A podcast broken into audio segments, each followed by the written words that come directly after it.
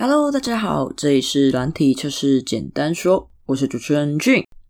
本节目内容大约二三十分钟，预计两周发布一次。如果喜欢这个节目，欢迎分享、订阅或评分，让我的心得可以帮助到更多需要帮助的人。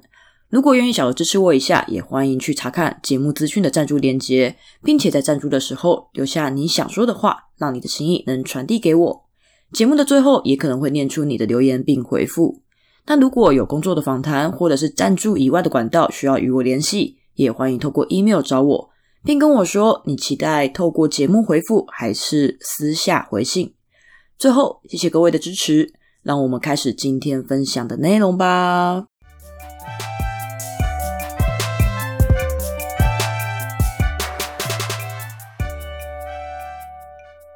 节目的一开始。一样，再次的询问上次询问大家的问题，就是你有没有曾经在工作中察觉问题，试着提问却被认为不太重要而延后处理呢？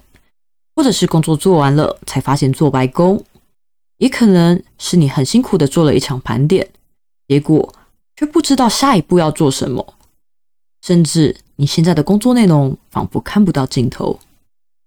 接下来想讲的这几个步骤，其实就像是一种企划提案，把你察觉到的问题、你看到的视角、你发现的危机，好好的阐述出来，并且规划执行，最后扩散到公司其他的成员身上，从根本解决的一个过程。那这个过程可以分为四大阶段来推进。上一集有提到第一阶段，洞察业务议题。共创解决方案包含三个步骤：define、decide、refine。这一集就是第二阶段，制定阶段性目标，推动团队协作完成，包含三个步骤：plan、to do、doing。那在节目的一开始，有些朋友可能没有听到上一集的内容，那没关系，我很快的帮大家复习一下。但如果你想要听到更完整的话，建议回头去听一下上一集的内容哦。Define，Define，D-E-F-I-N-E，这个阶段的重点就是你要去定义问题，去了解目标，去明白达成目标的好处是什么。而 Design 就是达成目标有哪些方法。可以解决问题的又有哪些方法呢？而用这些方法还能达到原本预期的好处吗？编辑我们在 define 那边就讲到了定义问题、了解目标、明白好处在哪。所以我们在 design 阶段，D E S I G N 这个步骤，我们要了解的就是。我们可行的方法有哪些呢？我们尽量的发散思考，并且要一直对焦在解决问题的有哪些方法，而这些方法还能达成原本预期的好处吗？那么接下来是 refine，refine 是第三个步骤，梳理，R E F I N E，我们要看的就是可行的方法。剩下哪些？如果把未来也考量进去，能再筛选掉一些方法吗？比如未来系统重新设计，像是功能整合、画面改了；比如团队成员换人，例如主管换人当了，或者是手上的工作要交接给新手。再来也有可能是公司的面向，像是市场扩大了。从台湾到东南亚，再到欧美，也或者像亚马逊一样，从书店跨足到超市，再跨足到串流媒体，甚至又在扩展出来了。那这个就是 refine，我们要找出可行的方法，最适合我们的是哪一个？那接下来呢，我们就来到了第二阶段。制定阶段性目标，推动团队去协作完成它。那 plan 这个步骤，第四步骤要以终为始，去拆解任务。以你的终点目标作为初始的起点，去把我们的可行方法拆解成比较小的单位。因为梦想很美，但世界很大，现实也很残酷，所以可以想的长远很好，但要小心好高骛远。所以这边要先回来到现在，试着把可行方法去做拆解。这边你可以想象一下哦，你现在肚子饿了，假如你只能吃水饺，这边大家应该都有吃过锅贴水饺，像是八方云集、四海游龙吧。假如你现在肚子饿了，只能吃水饺，那你通常会吃几颗？才会饱呢。假如水饺已经煮好放在眼前了，但是只有两分钟，你就要去忙了，所以你只有两分钟可以先吃一下，接着你可能就要先撑一段时间才能吃饱了。那你会先吃几颗水饺来充饥一下？那可以撑多久呢？以我自己来讲。如果两颗水饺可以撑一个小时，五颗水饺可以五分饱，那十颗就是我可以吃饱的颗数。那么就能拆解成三个阶段，两颗、五颗、十颗就能达到我吃饱的目标。那在时间跟金钱都允许之下，我当然会吃十颗水饺。当时晚餐的时候，那如果呃刚好身上钱袋不够，钱不够的话，我可能就会换别的方法来吃饱，因为我可能买水饺来讲，可能还有点贵，然后吃不饱，也有可能只带三十块，那我可能就是去 Seven 买个饭团之类的。那如果时间不够，钱够，那我可能就会先塞个两颗，就去忙了。毕竟两颗我还可以撑个一个小时，那如果待会的事情是我大概忙一个小时就可以回来继续吃的，那我可就先塞个两颗。所以 refine 阶段这个步骤选择的可行方法，就是当时觉得最适合的方法。我们在 plan 这个阶段，就要像这个水饺的例子一样，去拆分成阶段性的小目标。之后，我们才能一步一步的闯关达阵，像是在玩游戏一样。这个就是 plan 阶段的任务，把可行方法拆解成小目标。这个是 plan，以终为始去拆解任务。那来到了第五个步骤，就是 to do。to do 这个阶段，也就是要排入行事历。那我们在前面的计划阶段。其实关于做事的部分，我们都已经准备好了。但接下来，我们就要把人为因素也算进去。不知道大家有没有遇过下班前忽然被交办任务，还是跟你合作的同事临时请假，或者是他还在开会找不到人？我这些状况都有遇过。所以计划赶不上变化，以我自己遇到的状况来讲。变化的因素通常都是人造成的，甚至就是在你下班前，过来过来问你说：“诶，这个我可以问你一下吗？请教一下。”结果半个小时、一个小时就过去了，然后那大概是在下班前的十分钟过来找的，也是有可能的。所以计划赶不上变化，变化的因素通常是人造成的。那么在图录阶段，就是我们不只要做事。我们要把人为的因素都算进去。那你已经在图度，你准备要去执行这个计划了，所以你可能已经要在几月几号到几月几号都是很清楚的了。像我公司这边来讲，大概就是两周一个冲刺周期。那么在图度阶段，预定要执行的计划，要执行的这个期间内。我就可以把双十连假这种休假的时间去扣除，还有我们还要确认各个岗位上面除了主要的那个人选沟通以外，他有没有后备的人选？假如这个主要的人选临时请假，身体不适，他在做什么，另外一个人很清楚，可以马上接手他目前的工作，而不会因为他请假了，整个计划就整个暂停在那边。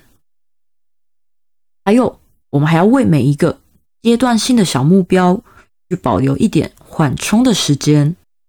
这段缓冲的时间可能包含了找人的时间，还有人与人之间的沟通时间，最后当然才是我们做事的时间。比如最近的双十连假，我需要请假一天去看医生，然后我的 partner 可能需要一天的时间去外训上课，然后我们的团队能有半天的时间要去开固定的会议。像是固定的 ritual，那原本的十个工作天减去年假和会议，可能就剩下八点五天了。然后我们再把各个小目标拆成半天的大小。我们前面已经把它拆解成比较小了嘛，就是我们有一个可行方法，我们拆解成比较小的目标，像如果是测试。可能你就有一个分析的阶段，你可能有一个设计的阶段，你可能有执行测试的阶段，你可能有回报 bug 的时间，你可能有需要找其他人去 review 你的测试数据的时间，甚至你可能还有等待修 bug 以及修好 bug 去验收、再次回归测试的时间。那些可能就是我们原本已经猜好的小目标，但是这些小目标。它可能还是拉的时间是比较长的，你可能回归测试的时间或是等待的时间就抓了一两天了。这时候我们还会再把这些小目标拆得更小，拆成半天的大小，然后考量我们我自己还有我们的 partner 可以的时间去试着排班看看，并且要预留一天的缓冲时间，比如。A 项目星期一就可以开始了，然后它需要三天完成；而 B 项目星期三才可以开始，只需要两天的时间，而它的优先度也比 A 高。再说一次哦，A 项目星期一就可以开始，需要三天；而 B 项目星期三才可以开始，需要两天，优先级也比 A 高。那么在星期一、星期二的时候，我们会安排整天冲刺 A 项目；星期三上午则会冲刺 B 项目，下午再派一个人去冲刺 A 项目。这样子，我们才可以赶快在 B 项目一开始进测的时候，就尽早的去找出问题，争取时间去修复。所以我们会 B 项目一进测。我们就赶紧调派半天的时间冲刺，去找出它可能的 bug。而 A 项目前面已经有两天去冲刺了，所以这边可能星期三就是下午再派一个人去冲 A 项目就可以了。然后星期四上午是 A 项目的最后一个半天，它前面已经有两天半了，所以剩下的一个零点五天，照理说这个时候再收尾了。但如果有状况，这时候已经差不多都知道了，到底会如期还是会 delay？如果有状况，星期五的中午，B 项目照理说就完成了。那完成以后，A 项目的人手应该就可以马上去支援 A 项目了，因为这是 A 的缓冲日，不应该在星期五的这个缓冲日还排入其他项目，而颠倒过来。这也是 B 项目的缓冲日，所以 A 如果顺利的忙完了，就要去支援 B，而最惨最惨的情况就是 A、B 都有状况，然后十月十号在下周一，对下周一又连假，因此如果星期五都在缓冲去冲刺 A 或 B，那我们。其中一个项目可能还会再 delay 下去，也就是说下周二，它其实也是一个缓冲日的时间，所以也不该排入其他的项目。反过来讲，就是缓冲日是看项目去排缓冲的，而不是就是挂那一天去缓冲，而不看我们到底手上有多少项目。那么这样子，假如我们的人手是三个人，最终这个班表就会是星期一、二都是整天 A 三人全投入，星期三上午 B 三人，下午 A 一人，B 两人，星期四上午 A 一样是一人，B 一样是两人，而下午。就是 B 三个人。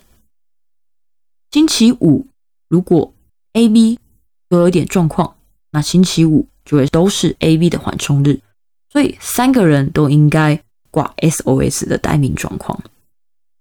那如果顺利的这些项目都在星期四都完成了，我们 A、B 都完成了，那么我们就可以提早的去做下一个小目标。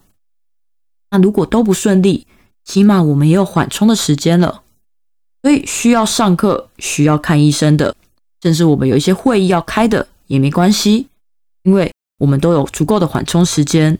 我们预定的目标，就算遇到了突发状况，仍然可以达成，而且可能还有赚到的时间，可以提早开始下一个，而不会被时间追赶，永远达不到我们的承诺。所以总结一下。To do 步骤要做的事，就是请依照资源与人力，同时投入其他专案或休假的状况，去排定每一个环节的具体时间表、时程表，包含遇到意外、突发状况的缓冲处理时间，还有人与人之间的沟通时间，因为每一件事情。可能都有连贯性，前一件事情可能会影响到另外一件事，所以你需要为每件事情拆分成小目标，设立停损点，才不会遇到意外就慌乱了。那当突发情况发生时，你知道只要把哪一件比较次要的事情延后，或者协调。去做的更简单一点，那么就能更专注的处理对优先级比较高的突发状况。人力如果需要调派、要调配的时候，你也可以从整个时间轴知道每一件事情的人力投入情况，可以立即处理，而不是火烧眉头了，却还在厘清。有哪些人手可以支援？什么事情会受影响？你还在忙着搞清楚状况，而没有办法先去处理事情了。所以，当你把时间设个限制，切割成很小的单位，比如两个小时为一个单位，就会成为一块块同等大小的积木。如果遇到阻碍，就可以马上换一块积木试试看。比如 B 项目提早进测了，你就马上把 A、B 对调，马上去支援 B 项目，先确认这高优先级的东西。而 A 项目虽然 delay，但它其实是调换顺序，就像调班的概念，可能只是把 A 项目稍微延后了一天，而把那段时间要去做的 B 项目提前到现在而已。他们还是同等大小的事情，同等大小的积木。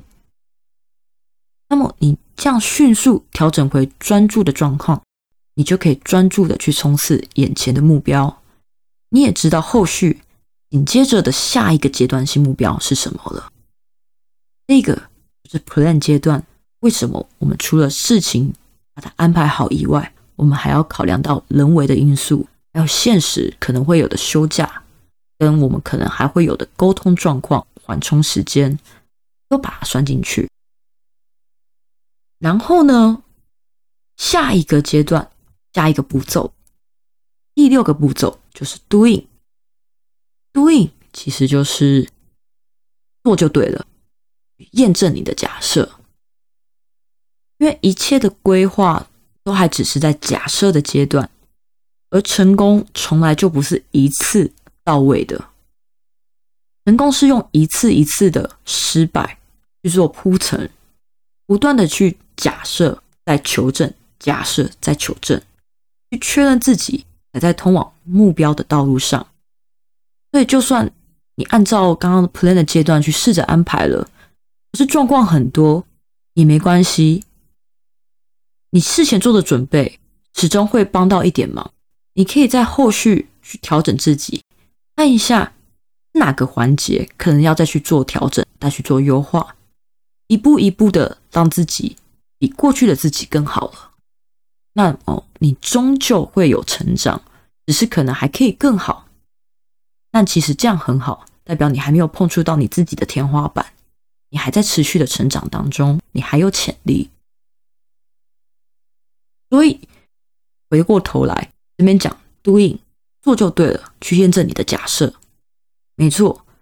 请你第一轮全盘的执行每一个环节，不要要求完美，我们不求完美的去达成每一个小目标才是最重要的，才能确保找到在达标以前可能的意外状况，就是我们计划以外的突发状况。我们尽速的去把。所有的小目标在第一轮就去全部都踩过了，我们才有可能找到我们意料之外的事情，在第一轮的尝试就发现了。所以不要害怕犯错。如果未来快成功了，临门一脚才犯了一个错误，而且这个错误如果早点踩到，你就可以马上及时解决。但因为太晚发现了，所以你来不及去修这个 bug，所以。不要害怕，第一轮的就勇敢的全部都去执行，每个环节不要太要求完美，重点是都要踩到，要达到终点。不要害怕犯错，如果未来到时候快成功才发现了这个错误，你可能就会很扼腕自己，怎么没有早点发现？所以放心的，just do it，做就对了，去验证你的每个假设，假设。的卷舌好像要再练一下了。那后续还有第三、第四阶段。第三阶段是观测，观测团队的指标，观测指标去引导持续改善。第四阶段是成员可以独立的作业，每个人都可以独立作业，但是也能自动自发的听 work。像排球队一样。对于第三、第四阶段，如果有兴趣的话，就下次再听我的分享吧。那如果你喜欢我的分享的话，欢迎订阅或者是评分。愿意支持我的话，也可以去小额赞助，或是想要约一些工作邀约的话，也可以透过 email 找我。本集内容大概就到这边，谢谢大家的聆听。这里是软体测试简单说。我是主持人俊，我们就两周后再见喽，拜拜。